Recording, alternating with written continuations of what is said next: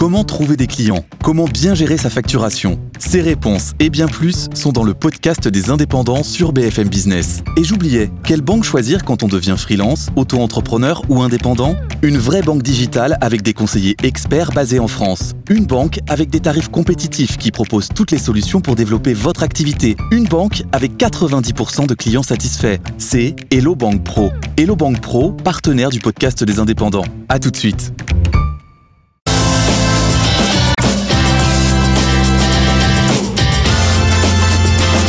BFM Business présente Les pionniers chez Fred Mazzella avec Frédéric Mazzella et Stéphanie Colo. Au sommaire des pionniers chez Fred Mazella cette semaine, le tête-à-tête. Je recevrai une pionnière, une grande, une vraie. Euh, elle fait partie des 30 under 30, donc elle est très jeune. C'est déjà une femme d'influence. Euh, J'aurai le plaisir de recevoir euh, Lucie Bache, fondatrice de Too Good To Go, une appli utilisée par 60 millions de personnes dans le monde, dans 17 pays, qui permet de récupérer les invendus alimentaires chez 160 000 commerçants. Ensuite, en deuxième partie, Stéphanie. En deuxième partie, Fred, c'est le pitch avec deux start Cette semaine, on reçoit Nicolas Simon pour euh, la marque en moins et Guillaume Pellet euh, pour euh, Nutritz. Et enfin, en dernière partie, c'est Fred vous répond. Fred répondra aux questions que vous avez envoyées via la page des pionniers sur le site internet de BFM Business. Fred. Mais d'abord, c'est le tête-à-tête avec Lucie Bache tout de suite. Les pionniers chez Fred Mazzella. Le tête-à-tête. Bonjour Lucie, bienvenue chez les pionniers. Bonjour, merci. Alors, euh, avant qu'on commence euh, ce tête-à-tête, on va reprendre un petit peu euh, les chiffres de ce que tu as créé, Too Good To Go. Donc, Too Good To Go, c'est une application qui est présente dans 17 pays, 63 millions de téléchargements, 1200 collaborateurs, près de 300 000 repas sauvés chaque jour. ça te fait quoi de regarder dans le rétro un petit peu, ça? Ça donne un peu le vertige, clairement. C'est sûr que en fait, les chiffres, c'est dur, à, dur à réaliser, quoi, parce que c'était il y a six ans, j'étais encore sur mon petit vélo, euh, en train d'aller taper à la porte euh, du boulanger et du marchand de sushi pour leur expliquer que c'était vachement bien euh, ce qu'on pouvait faire ensemble. T'as combien de commerçants aujourd'hui? Aujourd'hui, on a plus de 150 000 commerçants. D'accord, mais au début, tu allais chercher en vélo un par un. Complètement, exactement. Et, du coup, bah, hier encore, j'en ai vu un qui est encore sur l'appli aujourd'hui, que j'ai convaincu moi-même. Et c'est clair que ça fait trop plaisir. Et surtout, quand on, se dit qu'on sauve plus de 300 000 repas par jour, c'est là où tu te dis, waouh, 300 000 repas, on peut, on peut en remplir des plateaux comme, des, des plateaux comme ça. Et, et ça, ça fait, ça fait plaisir. Ouais. Alors si on prend un petit peu le début justement, euh, juste avant ça, tu es sorti de, Centrale en 2014, tu es parti faire euh, des études d'abord en Angleterre, puis ensuite travailler chez un géant de, de l'agroalimentaire. Euh, et alors qu'est-ce que tu qu'est-ce que tu fais, qu'est-ce que tu y découvres quand tu es là-bas? Effectivement, je travaille euh, directement dans les usines de production. Euh, moi, en, ayant grandi à Paris, euh, j'avais envie un peu aussi de me, de me dépayser, d'aller voir le vrai monde. Et donc, j'ai ma Charlotte sur la tête et je travaille dans, dans l'usine, sur le shop floor, avec des ouvriers qui, qui bossent là depuis ah non, vous avez ressorti ça. On l'a trouvé. Euh, magnifique, voilà, je suis ravie. Euh, mais euh, et, donc c'est là que je me rends compte que aujourd'hui la façon dont on produit de l'alimentation, bah c'est de manière assez absurde finalement. Et, et j'ai envie de, de, faire autre chose, j'ai envie de redonner du sens à mon quotidien, comme je pense beaucoup d'entre nous aujourd'hui. Et je me dis que j'ai envie de passer, de mettre tout mon temps et toute mon énergie au service d'un truc auquel je crois. Euh, et c'est vrai qu'à ce moment-là, je découvre que le gaspillage alimentaire auquel on fait tous face, plus ou moins euh, dans notre quotidien, en fait, euh, il est industrialisé à large échelle. Et quand je découvre qu'aujourd'hui, on jette 40% de ce qu'on produit sur la planète, je me dis juste que c'est impossible. Je me dis juste que j'ai pas envie de cautionner ça. Et donc, je démissionne pour lancer une solution toute simple pour permettre à chacun de réduire le gaspillage alimentaire. Alors, entre la démission et la suite, à ce moment-là, tu pars euh, en Norvège. C'est ça. Alors pourquoi la Norvège? Je pars m'installer en Scandinavie parce que c'est là que euh, mon mec habite euh, et, et c'est là que je, je, commence à me dire bah, en fait j'ai jamais redoublé, j'ai sauté une classe donc j'ai bien un an à perdre entre guillemets pour aller m'ouvrir l'esprit et prendre le risque de lancer un projet qui me tient vraiment à cœur. Et je m'étais, je me rappelle à cette époque-là, je m'étais dit si dans un an ça n'a pas marché, et eh ben c'est pas grave, je retrouverai du boulot euh, et, euh, et, ce sera pas à l'échelle d'une vie. Qu'est-ce que c'est un an finalement? Et pendant cette année-là, tu découvres. En fait, il se passe même pas un an. Ah euh, en, fait, je me refais rapidement, je fais face à la fameuse question de et toi, tu fais quoi dans la vie? Et là, bah, il faut une réponse. Et donc ma réponse, c'est bah, en fait, je cherche des développeurs pour monter mon appli pour lutter contre le gaspillage alimentaire. En fait, j'avais déjà cette idée assez claire dans ma tête quand même. J'avais même appris sur le site du zéro à essayer de coder, mais clairement, je savais que ce serait pas moi qui coderais l'application et qu'il me fallait des, des, fondateurs qui savent coder. Et donc c'était ma réponse classique. Et puis petit à petit, je me rends rapidement compte qu'il y a des gens qui sont en train de faire la même chose que moi. Et là, je suis d'abord euh, très triste, euh, très en colère de me dire mince, il y en a qui l'ont fait euh, plus vite que moi. Et en fait, je me dis bah non, c'est top, faut peut-être les contacter ces gens. Et, et, du coup, je prends mon téléphone et en fait, je rencontre mes futurs cofondateurs avec qui on a monté le concept. D'abord en Scandinavie, et puis rapidement, je suis revenue chez moi pour lancer le concept en France aussi. D'accord. Alors justement, tu rencontres tes cofondateurs en décidant quelque part que euh, la, la, la, compétition, c'est pas ce qui t'amènera plus loin, mais qu'il vaut mieux en fait, collaborer. Je une conférence qui s'appelle Collaboration is the new competition. Donc euh, la, nouvelle compétition de demain, bah, en fait, c'est de faire les choses ensemble. Et euh, c'est là que euh, je me rends vite compte que, en fait, quand on a une cause qui nous tient à cœur plutôt qu'autre chose, bah, on, est, on a intérêt à le faire ensemble plutôt que les uns contre les autres. Et c'est comme ça que l'aventure Togo Togo démarre, en fait. Et là, justement, en 2016, Qu'est-ce qu'il se passe, Stéphanie? Eh bien oui, parce que la jeunesse de euh, Too Good To Go correspond à un moment euh, bien particulier, hein, celui de la promulgation euh, de la loi Garot. On est le 11 février 2016. Cette loi a pour objectif de lutter contre le gaspillage alimentaire. Le texte interdit notamment la destruction d'aliments encore consommables. On, voit ce moment à, l'Assemblée nationale. Elle impose aussi aux distributeurs de, de plus de 400 mètres carrés de proposer des conventions de dons à des associations euh, pour la reprise de leurs invendus encore consommables. Exactement. Et donc, euh, à ce moment-là, en fait, tout mon pays commence à parler de gaspillage alimentaire. Et je me dis, euh, c'est quand même trop dommage de le faire dans un marché que je ne connais pas, où il y a 5 millions de personnes. Et je me dis, il faut emmener la France dans cette mouvance. Tu es déjà en France à ce moment-là ou tu es toujours... Non, à, à, ce moment-là, je suis toujours là-haut. Je reviens en France, en fait, pour Pâques, euh, pour fêter Pâques en famille. Et en fait, euh, c'est là que euh, je, je repars plus, en fait. C'est là que ça se passe. Exactement. Et donc, je reste et on lance Togo Togo en France en juin 2016. Donc, quatre mois après la loi Garot. Alors, lancer, ça veut dire quoi? C'est-à-dire que comment tu recrutes? Tu t'appelles des copains? Alors, à cette époque, ouais, je recrute pas encore parce qu'en fait, on n'a pas de sous. donc, c'est une chose de pas. C'est le problème. Hein. Quand on démarre, on a des idées. Bah, c'est une chose de pas se rémunérer. On n'a pas de sous. Si, si on a des parents sympas ou des copains, on peut aller réhabiter chez eux. ce qui est un peu un retour à la case, à la case départ quand même, hein, il faut se le dire. Euh, mais c'est une chose de pas se rémunérer. Par contre, rémunérer d'autres, euh, c'est totalement impossible quand on a ni fonds ni chiffre d'affaires.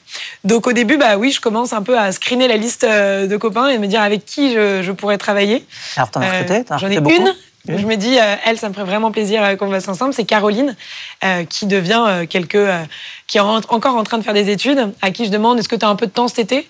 Elle me dit, bah oui, oui, faut que je passe le permis, mais sinon j'ai du temps, donc allons-y elle pense qu'elle rejoint un truc pour deux, trois mois et finalement, euh, sept ans plus tard, elle y est encore euh, à la tête euh, d'une organisation effectivement de, plus de 1000 personnes sur 17 pays. Et à l'époque, Caroline, elle a 20 ans, hein, pour remettre les choses dans le contexte. donc aujourd'hui, elle en a presque 27 et effectivement, bah, elle a monté tous les échelons de la boîte et, finalement, c'était un, un bon pari, mais clairement, elle savait pas dans quoi elle s'engageait. Et d'ailleurs, moi non plus. Euh, D'accord, donc les gens que tu as recrutés dès le début, il y en a qui sont encore là, c'est des amis. Euh, est-ce que, donc, euh, bon, des fois, j'imagine, ça se passe bien, enfin là, c'est une bonne histoire. Des fois, tu as des amis qui bon, deviennent des collègues, mais après, forcément, le parcours professionnel peut faire qu'on n'est pas obligé de, de rester ensemble. Comment ça se passe dans ces cas-là?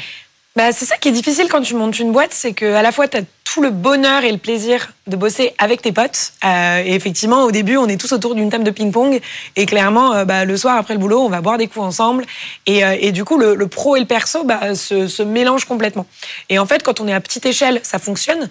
Et puis au fur et à mesure que la boîte se développe, ça fonctionne de moins en moins. Et il faut euh, distinguer quand est-ce que c'est l'employeur qui parle à son employé et euh, Lucie qui parle à Camille, par exemple.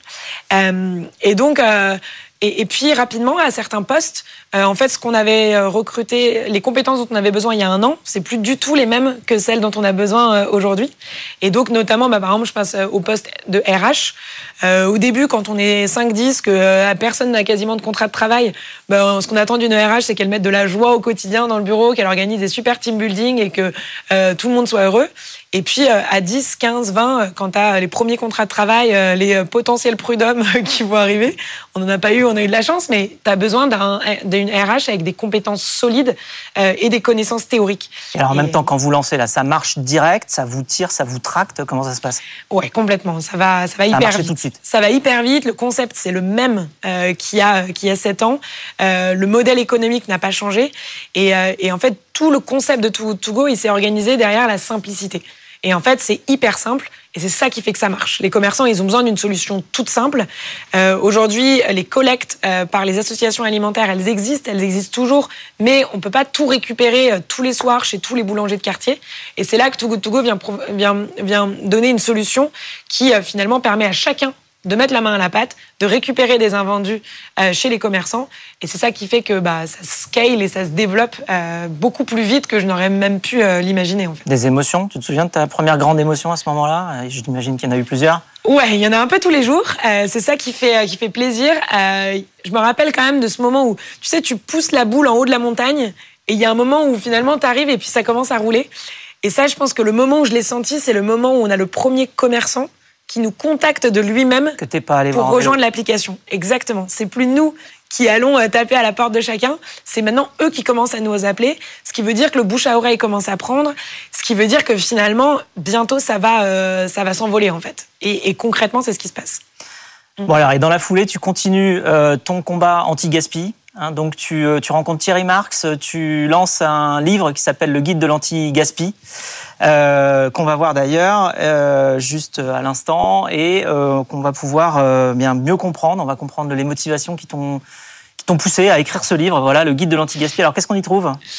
Alors déjà un, un, un, dessin de moi un peu raté sur la couverture. non, il est bien. Mais surtout, ouais, fais voir. Bah, dans les chaussures, non, c'est Non, j'ai pas des chaussures roses, mais non. Et en fait, l'idée c'est que euh, on, lance l'application, on se rend compte que les gens ont envie de solutions euh, comme celle-ci et ils ont envie de s'engager dans le monde de l'anti-gaspi. Et on se dit qu'en fait, récupérer un panier, c'est un super début, mais c'est pas assez. Et donc, on a envie d'aller plus loin. Et le but du le guide anti-gaspi, c'est tout un tas d'astuces pour apprendre à euh, mieux faire à la maison. Comment est-ce qu'on fait les courses? Comment est-ce qu'on range son frigo? C'est quoi la différence entre une date limite de consommation et une date de durabilité minimale? Il y a énormément d'astuces en fait que nos grands-parents connaissaient et que nous on a un peu oublié. Et l'idée c'est de les remettre au goût du jour dans le guide anti-gaspi. Stéphanie? Autre étape euh, importante dans l'histoire de Too Good To Go, euh, après la loi Garot, euh, c'est le 28 janvier 2020. Le pacte d'actes de consommation est officiellement signé par les pouvoirs publics, les distributeurs, les industriels et des fédérations. On voit à l'instant la, photo de famille. Euh, engagement est pris à ce moment-là, donc le 28 janvier 2020. Engagement est pris de clarifier la signification des dates de consommation et de les harmoniser avec tous les acteurs de la filière finalement. Ouais, c'est vrai que c'est un gros moment euh, émotion de Too Good To Go. Euh, euh, effectivement, là, je suis entourée par bah, le fameux Guillaume Garot qui m'avait fait revenir en France, par la secrétaire d'État à la transition écologique, au ministère de la transition écologique, pour officialiser le, boulot qu'on a fait pendant quasiment deux ans avec l'équipe, entourée par juste tous euh, les PDG euh, de euh, l'agroalimentaire. Et tout simplement, je suis bah, au petit, au petit écriteau en train de m'adresser à tous en leur disant, en fait, dans cette salle, on a tous les gens qui peuvent faire bouger en profondeur notre système d'alimentation aujourd'hui en France. Donc faisons-le. Et, et, et l'écologie, c'est notre, c'est notre sujet à tous. Alors on voit que tu es extrêmement entrepreneur. Tu viens d'une famille d'entrepreneurs? Oui, en fait, j'ai jamais grandi avec l'idée que tout le monde était entrepreneur. Et en fait, quand j'ai fait le, quand j'ai essayé de regarder un peu récemment, je en fait, personne n'a jamais été salarié dans ma famille. entrepreneur, euh, maman est entrepreneur. Exactement. Euh. Bah, euh, ouais, mes parents sont entrepreneurs et profession libérale. Mes grands-parents ont aussi monté leur entreprise, que ce soit une entreprise de tricot ou de, de, de forêt, d'agroforesterie. Donc, on est vraiment dans des, ouais, un peu dans un, je pense qu'on a un vrai besoin de liberté et de respect de nos convictions dans ce qu'on fait au quotidien. Et moi, c'est vraiment ce que j'ai ressenti euh, en commençant euh, dans l'industrie agroalimentaire, c'est que j'étais pas en connexion avec mes valeurs. Et euh, ça, pour moi, c'était vraiment essentiel. Alors voilà, tout se passe bien, forte croissance, grande équipe internationale et Covid. Le Covid. Très bien, ça s'est passé comment pour vous? Bah, ça se passe que ça fait cinq ans qu'on a appris à gérer l'hypercroissance, 20% de croissance mensuelle, comment est-ce qu'on recrute plus vite, comment est-ce qu'on se déploie dans davantage de pays, et que quasiment du jour au lendemain, on diminue de 70%. Et euh, en fait, on a l'Italie qui ferme d'abord, et puis euh, les pays les uns après les autres. Et en fait, tous les commerces ferment. Donc, le chiffre d'affaires de Too Good To Go chute aussi. Et euh, on se retrouve à devoir payer 750 salariés en ayant juste un chiffre d'affaires qui vient de chuter de 70%, sans savoir quand est-ce que ça va s'arrêter tout ça. Donc, bah, c'est hyper dur. en plus, on est tous confinés. Les employés sont Ça a arrêté des projets? Vous aviez des projets en cours qu'il a fallu arrêter ou ah non, mais on parle même plus de projet. On parle de comment est-ce que on arrive à fermer les commerçants à la vitesse à laquelle ils veulent tous fermer, parce que d'un coup, tu as tous les commerçants qui disent euh, demain je serai pas ouvert, donc euh, il faut tout retirer. On, sait faire des ouvertures de masse, mais des fermetures de masse, on n'a jamais eu à gérer. Et donc en fait, tout le monde est en panique. Euh, moi, je m'apprêtais en plus à partir aux États-Unis. On devait lancer le 28 ah février 2020. D'accord. Ah oui, bon donc, Voilà, en termes de la pire date Par rapport au 16 mars 2020. Exactement. On est on est pas mal. Donc je, je, au lieu de monter dans l'avion, je reste en France. On prend la décision d'interdire tous les voyages dans l'entreprise. Euh, ce qui veut dire que, bien évidemment, moi, je ne pars plus aux États-Unis. Je venais de recruter euh, une DG pour euh, prendre ma suite en France pour partir, moi, aux États-Unis. Et puis finalement, enfin, tout est chamboulé. quoi. D'accord, mais par contre, ça t'arrête pas parce que vous vous êtes lancé aux États-Unis. Six mois plus tard. Voilà. On s'est quand même dit, bon, on va être dedans pour un moment. Donc euh, autant y aller puisque le gaspillage alimentaire est toujours là. Et ah donc effectivement, euh, en août 2020, je prends la décision de quand même partir aux États-Unis euh, pour lancer le marché là-bas. Et c'est là que. Ouais, effectivement, vous lancez en octobre 2020 euh, Too Good To Go aux États-Unis. Là-bas, 40% de la nourriture produite est, gaspillée chaque année. Ça représente 63 millions euh, de tonnes de nourriture. C'est six fois plus qu'en France. Euh, et l'application euh, est mise en avant jusque dans les talk shows américains. notamment, on, en voit les images, hein, le talk show de Drew Barrymore. Ouais. The Drew Barrymore Talk Show, qui fait bah, tout simplement la pub de Too Good To Go euh, chez elle en fait. C'est la classe ça quand même. Ouais, c'était plutôt la classe. et, puis en plus, elle nous a pas du tout contacté, donc on le découvre vraiment euh, par des copains qui nous écrivent. Et euh, c'est sûr que c'est. Et en plus, elle, elle, je, je l'aurais soufflé à l'oreille, j'aurais pas dit mieux quoi. Donc c'est juste parfait ce qu'elle dit. Et puis derrière, tu as les pics de téléchargement et, et c'est parti pour, pour être sur ce genre de, de show aussi aux États-Unis. Quoi. Donc ça fait trop plaisir. D'ailleurs, c'est combien de temps après le lancement ça? Et d'ailleurs, comment tu as fait le lancement? Comment on fait quand on part aux États-Unis comme ça, euh, en plein, enfin pendant encore pendant la pandémie? Ouais. Tu arrives aux États-Unis, tu crées une équipe, tu comment ça se passe? Alors c'est pas facile d'arriver aux États-Unis puisque la frontière est fermée, puisque les visas sont interdits. Donc déjà, je pars, je dois partir dans les Caraïbes, me, être en quarantaine pendant deux semaines avant de pouvoir espérer passer la frontière. Et je recrute l'intégralité des 15 premières personnes de l'équipe en visio donc sans pouvoir les rencontrer. Je demande à l'une d'entre elles de euh, contracter. Depuis les Caraïbes. tu me diras, il y a pire comme endroit. Depuis les Caraïbes. Ouais, enfin, on était en pleine tornade. D'accord. Ah oui. Euh, c'était le pire. Euh, tu sais, tu arrives dans des coucous horribles et tu t'atterris là en disant mais qu'est-ce que je fais là? Il y a ma boîte qui est en train de s'écrouler en Europe. Il faut que je lance les États-Unis. C'est juste le dernier endroit où tu as envie d'être. Tu vois, c'est au milieu d'une île déserte dans, le, dans les Caraïbes. Donc c'est très très bizarre ce qui se passe à ce moment-là dans ma tête. Mais en fait, t'as pas le choix. À ce moment-là, tu, tu continue en fait. Tu sais, quand tu peux pas t'arrêter, bah, tu continues à avancer. Et c'est ce qu'on fait à ce moment-là. Et donc, euh, on arrive enfin, avec euh, deux des, premiers employés euh, de l'équipe européenne, à passer la frontière. Et là, on démarre à New York. à, et, on, et ça y est, on part dans les rues. Le premier jour, vous êtes combien? On est, on est une quinzaine. On est une quinzaine. Dès le début, dès le premier jour, 15 personnes, c'est parti. Exactement. Donc euh, la, Camille, euh, la première euh, salariée dont je parlais tout à l'heure en, France. Elle était là-bas aussi Elle est venue avec moi. D'accord. Jonas, qui est le country manager de la Belgique, qui a lancé ça et qui est un fabuleux entrepreneur aussi. Et en fait, on part tous les trois comme ça, en plein milieu de l'été 2020. et on recrute ces 15 personnes et les qui Américains vont nous aider à, à démarrer. ou pas? Comment, enfin, on a... Pas vraiment anti-gaspi, les Américains. Non, clairement, on est déjà sur des débats sociaux. Euh, de comment est-ce que je vais pouvoir payer le dentiste euh, et que en fait quand tu vas chez le dentiste ça coûte 500 euros. Donc euh, en fait moi j'avais des salariés là-bas qui n'allaient pas chez le dentiste parce que quand ils avaient une carie parce que juste ils n'avaient pas les sous pour. Donc en fait les considérations écologiques quelque part bah, on n'en est pas là. Et c'est là que tu te rends compte que entre les États-Unis et l'Europe on a quand même au moins 5 ans de retard aux États-Unis donc, euh, donc il y, a tout à, il y a tout à construire et en même temps c'est hyper excitant parce que moi je retourne cinq ans en arrière où il faut aller euh, taper à la, à la porte des commerçants et en même temps je démarre avec des sous, une expertise. On l'a fait dans 15 pays en Europe déjà, donc je commence à savoir lancer un pays Too Good To Go. Et puis euh, des salariés dès le début qui sont des commerciaux, qui ont une rémunération et euh, qui vont pouvoir aller euh, bah, déployer le concept de manière bien plus rapide que ce qu'on a pu faire en Europe. Stéphanie, on va parler d'un coup dur. À présent, euh, Lucie euh, Bache, euh, il y a un an, la start-up Too Good To Go est pointée du doigt via le compte Instagram Balance ta start-up.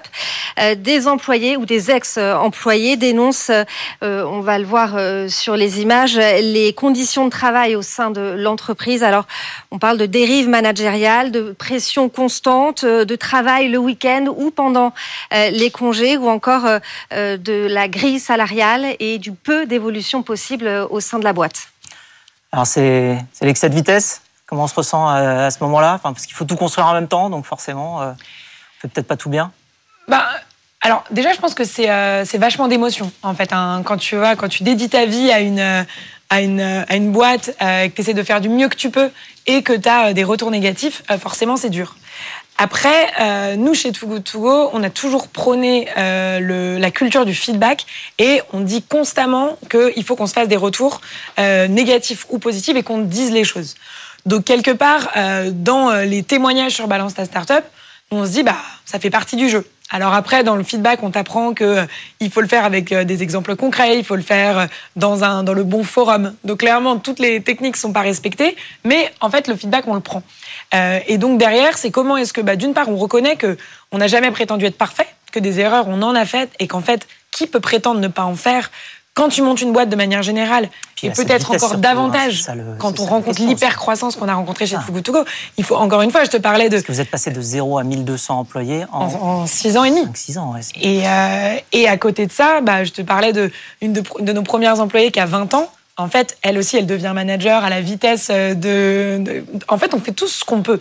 Et je pense que c'est vraiment ça d'abord qui est important de, dire, je pense. Euh, que donc, quand tu es entrepreneur, tu, prétends pas euh, être parfait et savoir tout faire. Et puis après, l'autre chose, c'est quand même que bah, nous, ces feedbacks, on, a eu, on, en a, on les a utilisés. On a, on a, bien sûr, on les a pris. Et derrière, on a implémenté tout un tas de choses en interne qu'on était pour être honnête, déjà en train d'implémenter. Mais ça, ça nous a forcé à accélérer. Ça nous a forcé à, vraiment fédérer l'équipe autour de ça parce que l'équipe en interne, ils ont été vraiment touchés, managers ou collaborateurs. Et donc, finalement, même si ça a été très difficile euh, pendant plusieurs semaines, euh, derrière, on a vraiment réussi à, renforcer la culture autour de ça. Et je pense qu'aujourd'hui, bah, on est encore plus solide sur, sur des fondamentaux euh, comme, comme ce qui a été décrit. Alors, je crois qu'on a une photo euh, de, de l'équipe Too Good To Go euh, déguisée. Euh, on va regarder ça et en même temps, on va se demander, voilà, vous êtes très très beau. c'est l'équipe France, ouais. Ouais. Et, et, on va se demander alors, bah, quel est le rôle en vrai d'une fondatrice? Eh ben, je pense que le rôle, c'est de savoir constamment s'adapter et changer. Et en fait, cette question tu peux quasiment pas y répondre parce qu'entre mon rôle il y a six ans qui était d'aller taper aux portes euh, des commerçants et de, et de répondre aux, aux questions, aux services euh, clients, où tu fais absolument tout et justement ton rôle c'est d'être multicasquette, à euh, mon rôle aujourd'hui qui est honnêtement d'être le plus inutile possible entre guillemets, c'est-à-dire d'avoir mis les bonnes équipes en place pour que l'entreprise n'ait finalement plus besoin de moi et de constamment te dire de penser plutôt vers le futur et de plus être trop dans le présent. Parce que finalement, ton job, c'est de recruter des gens qui sont meilleurs que toi, qui eux savent faire le boulot, alors que toi, quand même, tu sais pas faire grand chose. Euh, parce que ce que tu sais faire, c'est. Et tu passes ton temps à donner ton travail à, quelqu'un d'autre, en fait. Hein. Exactement. et à te retirer des ce sujets. Que tu faisais avant. Euh, pour, pour grandir plus vite, accélérer. Mais donc, du coup, à chaque fois, chaque jour, tu te retrouves sans travail. Il faut créer ton travail du lendemain. créer un nouveau travail. C'est ça, pour moi, d'être euh, d'être entrepreneur. alors après, il y a des entrepreneurs qui deviennent aussi chefs d'entreprise. Moi, je pense que, euh, que ce qui m'anime, c'est vraiment construire euh, plutôt que de faire tourner au quotidien finalement. Et pour ça, il y a des gens qui le font bien mieux que moi. Et c'est eux aujourd'hui qui, euh, qui, font tourner tout ça. Tu évangélises aussi. Là, tu lances le Mon École Anti-Gaspi, un kit pédagogique qui est destiné aux enseignants et aux professionnels de l'animation périscolaire. Mhm. c'est quoi l'ambition? Bah, L'ambition, c'est que euh, on a besoin de former les enfants en fait. Et si on a vraiment envie de changer en profondeur les mentalités sur le gaspillage alimentaire, on a besoin de commencer dans les écoles. Et donc nous, en tant qu'autorité de lutte contre le gaspillage alimentaire, comme on aime se décrire, bah, on doit aller fournir les clés aux enseignants pour parler d'anti-gaspi dans les, dans les écoles. Et, euh, et c'est ce qu'on fait avec mon école anti-gaspi. Alors, pour terminer, j'ai une question inattendue pour oh toi. Qu'est-ce que tu penses de la célèbre phrase qui est attribuée parfois à Voltaire, parfois à Spider-Man qui dit qu'avec un grand pouvoir vient une grande responsabilité? Ah, bah c'est une phrase que j'utilise beaucoup. Euh, je suis parfaitement d'accord avec ça. Et en fait, nous, c'est pour ça qu'on a lancé toutes ces autres choses euh, autour de l'application. En fait, l'application, on sauve quasiment 300 000 repas par jour aujourd'hui. C'est génial. Et finalement, c'est une goutte d'eau dans l'océan. Mais on a ce pouvoir d'avoir une communauté de euh, plus de 60 millions de personnes dans 17 pays, euh, d'avoir des centaines de milliers de commerçants sur l'application. Donc, comment est-ce qu'on les emmène plus loin? Et à partir du moment où on a ces énormes communautés, on a le devoir aussi, donc la responsabilité de créer un programme pour les écoles, de faire changer le, le, les, les, dates de consommation et vraiment d'aller encore bien plus loin. Donc euh, nous, c'est vraiment notre, euh, notre motto chez Too Tout, tout grand pouvoir implique de grandes responsabilités. Je suis tout à fait d'accord et après, on, on essaie d'être à la hauteur euh, de ces responsabilités, ce qui n'est ce qui est pas facile tous les jours. Donc quand on veut, on peut et quand on peut, on doit. Ouais, c'est une autre façon de le dire, tout à fait. Bon, très bien. Merci beaucoup, Lucie. Merci on a pris une bonne leçon d'audace aujourd'hui dans Les Pionniers. Merci beaucoup. À bientôt. Merci à bientôt. toi. Dans un instant, le pitch.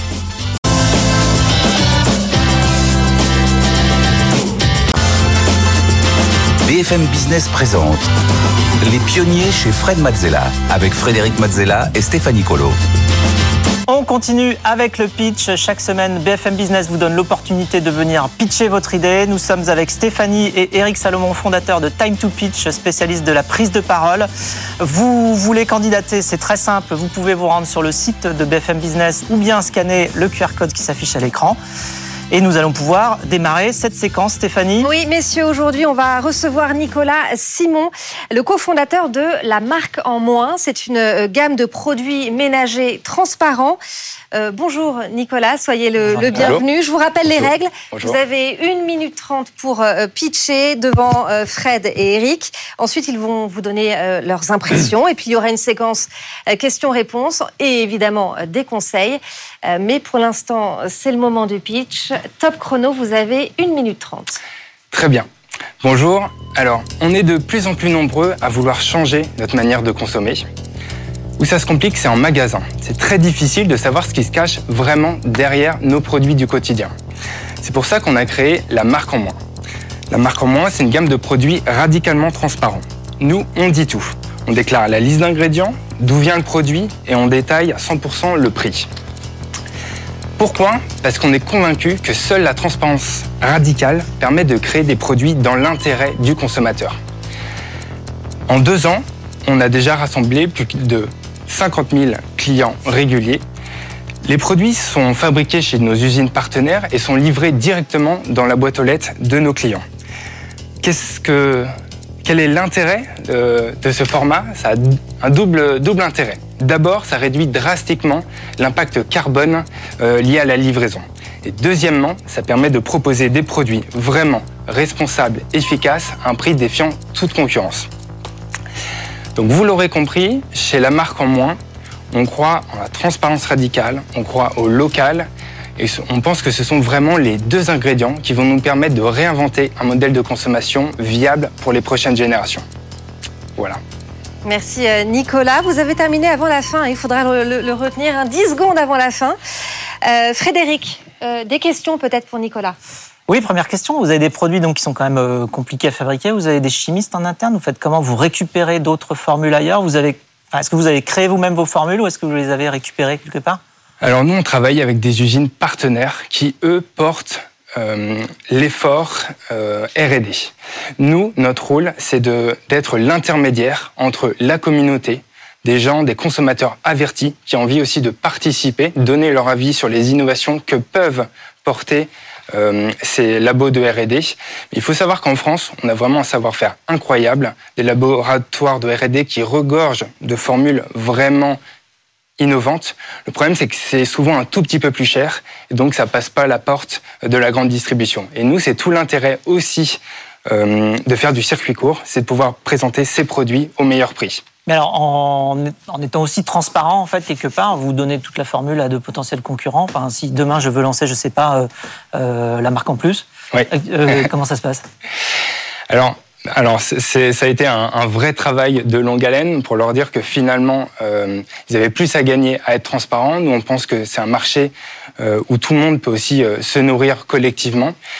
La chimie, elle avance de jour en jour. Il y a des nouveaux ingrédients, des nouveaux agents actifs naturels, et c'est finalement celui qui va aller le plus vite, qui va sortir, selon moi, son épingle du jeu. Et pourquoi un modèle économique par abonnement, pas simplement acheter un par un les produits Alors, l'abonnement, nous, c'est assez vertueux parce que ça nous permet d'avoir de la visibilité, de pouvoir mieux euh, prédire les stocks euh, à venir. Et donc, on peut aussi gagner un petit peu euh, de marge, mieux gérer nos stocks et encore une fois, rétribuer ça pour pouvoir placer nos, produits au meilleur prix. Eric, peut-être ton, ton, ressenti sur le pitch de, Nicolas? Bah, C'est un bon pitch. c'est un bon pitch et il y a quelque chose de vraiment marquant, c'est que c'est très pédagogique. Et on sent, même dans ta posture, dans ta gestuelle, on voit que tu veux expliquer et qu'il y a eu un chemin et que c'est une boîte d'ailleurs euh, qu'on fait pas comme ça. On l'amène pas sur le marché. Il faut expliquer pourquoi. Alors c'est là où peut-être, je pense que tu peux aller encore plus loin. C'est sur le démarrage et sur le pourquoi. Euh, tu dis, euh, on est, je crois de, mémoire, on est de plus en plus nombreux à vouloir consommer autrement. Oui. Ça, c'est pas assez précis. C'est pas assez précis pour deux raisons. Un, on est de plus en plus nombreux un chiffre, un chiffre qui marque. 95% des gens veulent, veulent consommer différemment. Le 95%, c'est plus précis et les gens vont du coup euh, pouvoir le garder en, mémoire de façon plus simple et, plus facile. Deuxièmement, euh, consommer différemment, on ne sait pas trop ce que ça veut dire. Et finalement, ce dont tu parles, c'est on a le sentiment qu'on nous cache quelque chose, on nous cache une partie du produit. Et c'est à ça que vous répondez.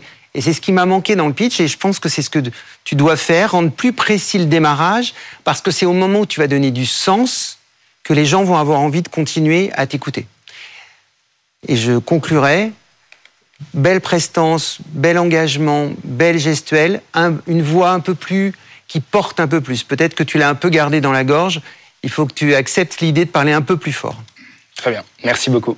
Fred, ton ressenti général sur, euh, sur le pitch, sur la marque, euh, la marque en, moins alors, un très bon ressenti, disons que déjà, c'est des produits, euh, là c'est aussi la chance du produit que tu portes, qui qui sont faciles à, imaginer, c'est-à-dire que c'est des produits du quotidien, on voit bien ce que c'est. En plus, tu as un objet physique à montrer, c'est pas toujours le cas, surtout quand on a des services qui peuvent être un petit peu plus internet. Donc là, au moins, tu as un produit, donc c'est très bien le montrer, euh, ça aide à se projeter. ensuite, bon, j'aurais voulu avoir une estimation peut-être un peu de, de, la taille de marché et de la taille de marché non seulement en France, mais peut-être Europe et peut-être monde. Et puis aussi de la manière avec laquelle tu comptais vraiment cranter pour pour grandir. Bon, je sais qu'on n'a pas beaucoup de temps, hein, c'est difficile parce que bon, un pitch d'une minute 30, on n'a pas le temps de tout dire. Euh, mais en tout cas, ça donne envie d'en savoir plus, ça donne envie même d'utiliser les produits, donc c'est même encore mieux. Euh, donc voilà, j'imagine sur euh, la marque en moins. Tout à fait. La marque en moins.fr. C'est la France d'abord. voilà, tout à fait. Rendez-vous sur la marque en moins.fr pour découvrir toute la gamme. Nicolas, est-ce que vous avez une question à poser peut-être à Fred, un conseil peut-être à, à, lui demander? Oui, moi c'est Blablacar l'innovation, euh, il a fallu évangéliser, j'imagine, un marché. Euh, nous, c'est un petit peu la même chose. Ça veut dire que dans le quotidien, on va pas forcément penser à une certaine alternative, euh, alternative à la lessive de tous les jours. Comment peut-être voilà essayer de faire porter comme ça un discours un petit peu innovant et surtout essayer voilà de montrer qu'il y a une alternative qui existe. Bah, je pense qu'il faut euh, justement être dans cette démarche d'éducation et donc aller expliquer les choses euh, plutôt via des médias, euh, par des interviews, que d'essayer simplement de faire du marketing. Pourquoi? Parce que quand on fait du marketing, généralement les messages sont beaucoup plus courts. C'est-à-dire quand on fait des pubs, on n'a pas le temps de parler beaucoup en fait dans une dans une publicité généralement parce que ça coûte très très cher.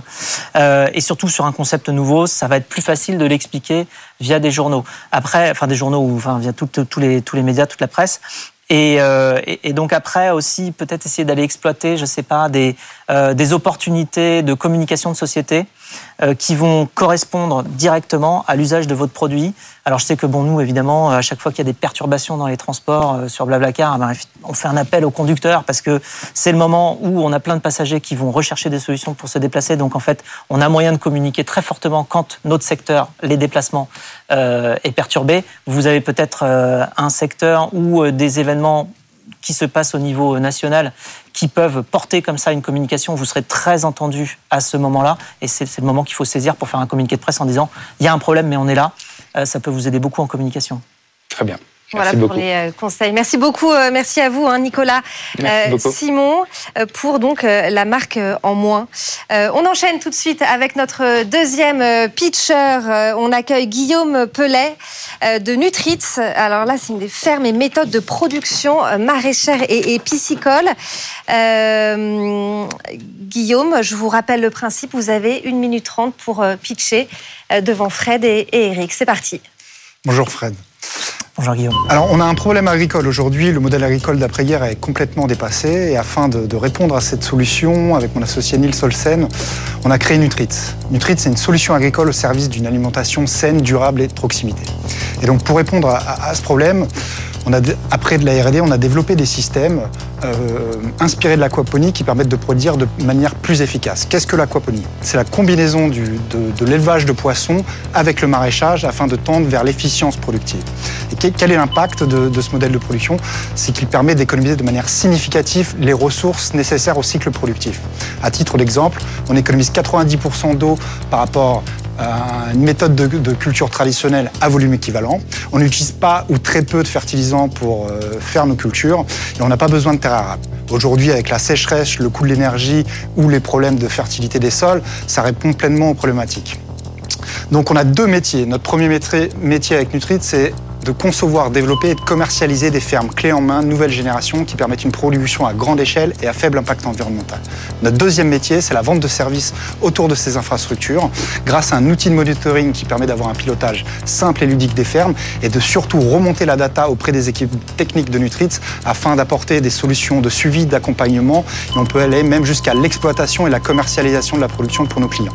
On a une excellente traction commerciale, euh, 4 fermes vendues, 10 devis signés et une trentaine de dossiers en cours de négociation pour un montant global supérieur à 20 millions d'euros. C'est fini. C'est fini. Merci beaucoup, euh, euh, Guillaume Pellet. Fred, des questions peut-être pour Guillaume? Oui, euh, quels sont les clients? Enfin, Moi, je ne vais pas acheter une ferme comme ça tout de suite. Donc, qui achète euh, des fermes? Alors, on a deux segments de clientèle. C'est une superbe question. Notre premier segment, on l'a appelé les clients dits historiques. 59 000 exploitations maraîchères présentes sur le territoire national et les 374 piscicultures éligibles à nos solutions.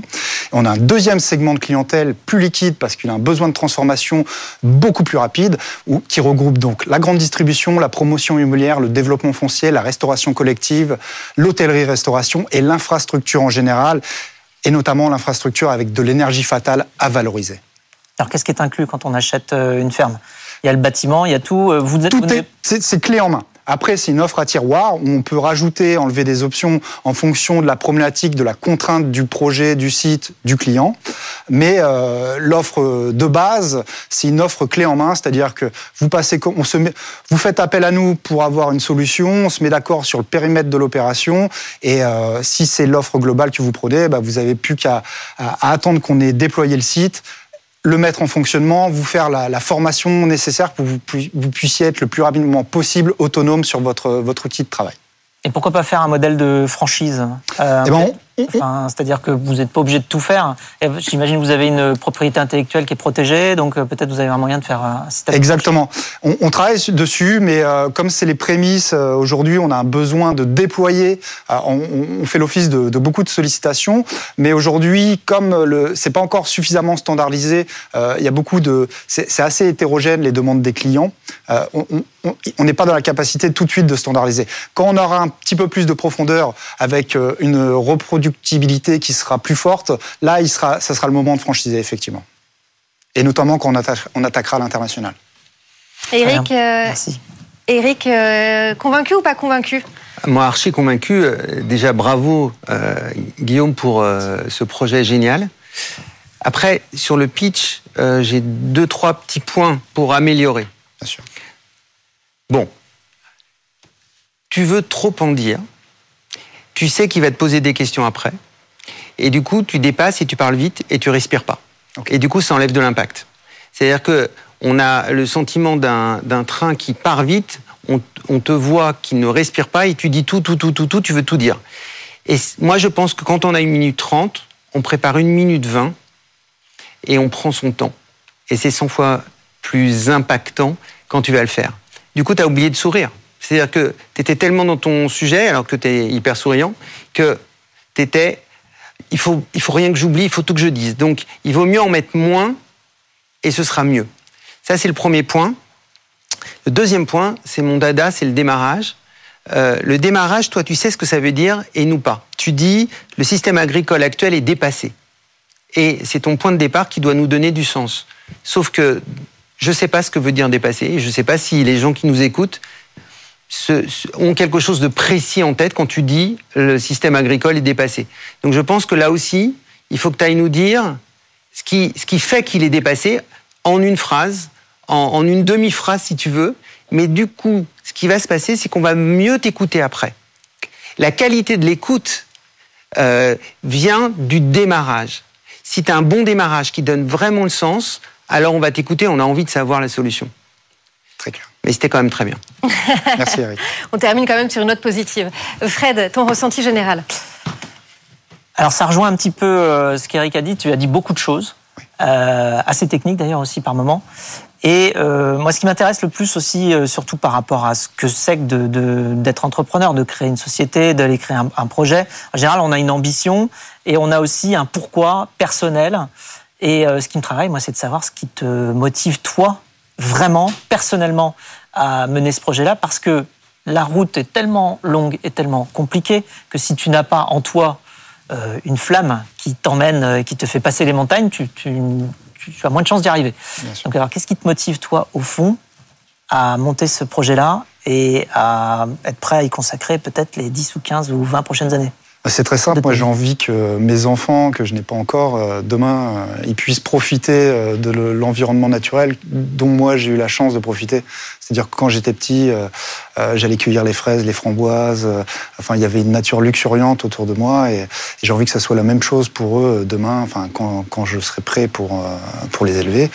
Et donc, donc ça, c'est un vrai, c'est un vrai sujet pour moi. Et, et cette transition, quand on voit la sécheresse qu'on a eue cet été ou les années précédentes, quand on voit les, incendies, les, super incendies euh, qu'il y a eu tout, tout cet été, euh, je, doute un peu qu'on soit euh, dans le même écosystème que moi j'ai pu connaître enfant. Quoi. Donc ça, c'est ma première motivation, elle est là. après, ma deuxième motivation, c'est bien sûr de transformer le modèle agricole, enfin la pisciculture et le maraîchage avec nos solutions. Guillaume, est-ce que vous avez euh, une question à poser, un conseil peut-être à demander à, Fred? Oui, j'aimerais bien qu'il m'aide à, à, me fournir un levier parce qu'on est en train de travailler euh, sur une solution pour hectare avec Francis Napès. Donc s'il y a un levier à, actionner avec Francis, je serais ravi de, de, de l'avoir. Et tu l'as contacté déjà ou pas encore? Oui, bien sûr. On était sur le site d'hectare euh, le 13 juillet pour découvrir les infrastructures et on leur a remis une première proposition commerciale qu'on doit, euh, qu'on doit discuter là, dans les, dans les prochains jours. Je sors du plateau et puis j'appelle Francis. Voilà, bah voilà. super. Ça marche. Merci. Rendez-vous est, pris. Merci beaucoup euh, Guillaume, Guillaume pour euh, Nutritz. merci Eric. On te retrouve la semaine prochaine. Euh, Avec plaisir. Et puis vous, évidemment, si vous voulez venir pitcher aussi dans l'émission, vous pouvez. Rendez-vous sur la page de BFM Business consacrée aux pionniers. Puis il y a aussi un QR code qui s'affiche euh, sur euh, votre écran. Fred, on reste ensemble. Oui. dans un instant, vous allez pouvoir poser vos questions. C'est Fred vous répond. Les pionniers chez Fred Mazzella. Fred vous répond. On continue avec vos questions. Si vous avez des questions sur votre activité, votre business, des questions d'entrepreneuriat, des questions sur votre produit, une internationalisation, des recrutements, je suis là pour y répondre chaque semaine, Stéphanie. Oui, et c'est très simple. Hein. C'est très simple pour euh, poser toutes les questions que vous voulez à Fred. Vous allez sur le site de BFM Business, euh, sur la page des pionniers. Vous avez aussi un QR code qui s'affiche sur votre écran euh, et vous pouvez là encore poser euh, toutes vos questions. On commence tout de suite, Fred, avec la question de Camille. à quoi cela vous a-t-il servi de faire des études de physique? Pour être entrepreneur, c'est-à-dire que effectivement, ça peut paraître 10 juin, mais en fait, c'est presque la même chose. J'ai envie de dire, en fait, en tout cas, les concepts de physique se retrouvent énormément euh, en économie, en business, en, dans une société. Pourquoi? Parce qu'en physique, on passe son temps à faire deux choses. Premièrement, on compte euh, tout ce qui euh, change, tout ce qui rentre et tout ce qui sort, typiquement. Euh, on est capable de euh, savoir l'influence d'un paramètre sur l'évolution de, je ne sais pas, un volume, une température ou autre chose. Donc on fait des dérivés partiels par rapport à des paramètres. Et eh bien, en, avec une société, c'est la même chose. Dans une société, il faut apprendre à compter tout ce qui rentre, tout ce qui sort, ce qui généralement s'appelle des euros, c'est-à-dire que les euros sortent plus vite qu'ils ne rentrent au début parce qu'on dépense, et ça c'est plus facile à prévoir. Mais ensuite, il faut euh, avoir des revenus pour rentrer, pour équilibrer le tout. Donc en fait, il faut apprendre à tout compter. Euh, et puis au-delà de ça, il faut euh, apprendre quels sont les paramètres qui vont être vraiment importants pour changer la dimension euh, d'une activité. Et donc c'est là où on retrouve euh, la notion de physique qui fait que quand on change un paramètre, eh bien ça va évoluer dans le bon sens. C'est le paramètre dominant. C'est ça qu'il faut trouver quand on monte son activité. Et ça t'a permis aussi euh, d'aller sur le campus de, Stanford? Oui, c'est vrai que c'est grâce à la physique aussi que j'ai pu voyager jusqu'en Californie sur le campus de Stanford, m'accoutumer beaucoup évidemment au monde des startups. Puis au-delà de ça, euh, ça m'a permis de, rencontrer, on va dire, euh, Einstein, euh, qui est quand même un, très très grand penseur dont je dois connaître à peu près 22 citations, qui sont toutes plus sages les unes que les autres. Donc, source d'inspiration. Ouais, quand même. Il faut dire que à lui tout seul, attends, en 1905, il a quand même fait paraître trois papiers qui révolutionnent la lumière, la matière, le temps, l'énergie, Enfin, on a envie de dire. Un génie, euh, un pionnier. Ouais, exactement. Alors lui, pour le coup, c'est sûr, c'est un grand pionnier. On se demande même s'il allait en laisser pour les autres physiciens, tellement il a tout révolutionné. Hmm. Allez, deuxième question, on passe à celle de euh, Romain. Quels sont euh, les trois conseils qu'un jeune entrepreneur doit connaître pour se lancer? La première chose, c'est de ne pas partir tout seul. Euh, donc euh, s'entourer, c'est trouver euh, des, des, gens qui sont passionnés comme nous par ce qu'on est en train de construire. parce que quand on monte une boîte, il y a des hauts et des bas, et c'est mieux d'être deux pour se relever mutuellement quand l'un des deux est en bas ou, ou l'un des trois. Voilà, ça sert. Au-delà de ça, il faut avoir quand même une, une, passion pour son produit, et puis même si on peut en être utilisateur, parce que quand on utilise son produit, eh bien on devient le client le plus exigeant et on arrive à le faire progresser. Et enfin, la troisième chose je dirais, c'est d'être prêt à travailler dur, mais à avoir beaucoup de plaisir. Enfin, il faut surtout euh, penser à se faire plaisir parce que euh, c'est un chemin. C'est souvent un long chemin. C'est toujours beaucoup plus long que ce qu'on pense. Euh, ça demande beaucoup, beaucoup d'énergie. Donc, il faut quand même que ce soit quelque chose qui nous fait vraiment plaisir parce qu'on n'a qu'une vie. Et quand on construit une société, il faut profiter quand même de sa vie en même temps et donc faire des choses qui nous plaisent. Allez, dernière question, celle de Solène. Ah, très important ça, euh, quand on monte sa boîte. Comment choisir ses cofondateurs, Fred? Alors, il faut choisir des gens complémentaires. Il ne faut pas choisir les mêmes que nous. Euh, c'est un mariage professionnel. Euh, ça veut dire que, alors souvent on dit qu'ils se ressemblent, s'assemblent. En fait, je pense que dans un, pour, pour un business, c'est pas forcément le cas. Il faut justement prendre des gens qui sont complémentaires et qui donc sont pas les mêmes. Euh, parce que justement, on va être capable à plusieurs d'aborder plus de problématiques.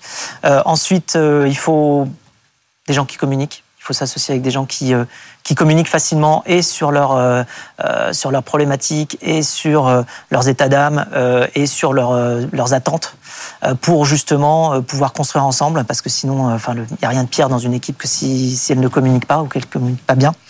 Euh, et puis, il euh, faut quand même prendre des, gens qui ont envie de travailler beaucoup. Parce que quand on démarre une société en général, euh, c'est pour assez longtemps et c'est pour beaucoup, beaucoup, beaucoup de travail ensemble. Donc, il faut des gens qui ont vraiment cette conscience-là. Merci Fred, merci. C'est la fin de, cette émission, c'est la fin des, pionniers, Fred. Eh oui, c'est la fin des pionniers, mais euh, on aura d'autres pionniers la semaine prochaine. Euh, voilà, et tous les jours. Donc, euh, on a des pionniers dans notre vie. Nous-mêmes, eh bien, on, se développe en ayant l'envie de faire des choses nouvelles. Donc, on se donne rendez-vous la semaine prochaine, même heure, même endroit. Et d'ici là, si vous avez des questions à poser, si vous voulez postuler pour venir pitcher, si vous voulez aussi suggérer des, pionniers euh, pour les recevoir sur ce plateau, vous pouvez. Il suffit euh, de vous rendre sur le, site internet de BFM Business, sur la page des pionniers. Et puis vous avez aussi un, un QR code qui s'affiche euh, sur l'écran. Fred, bon week-end. Bon week-end. Merci Stéphanie. Les pionniers chez Fred Mazzella sur BFM Business.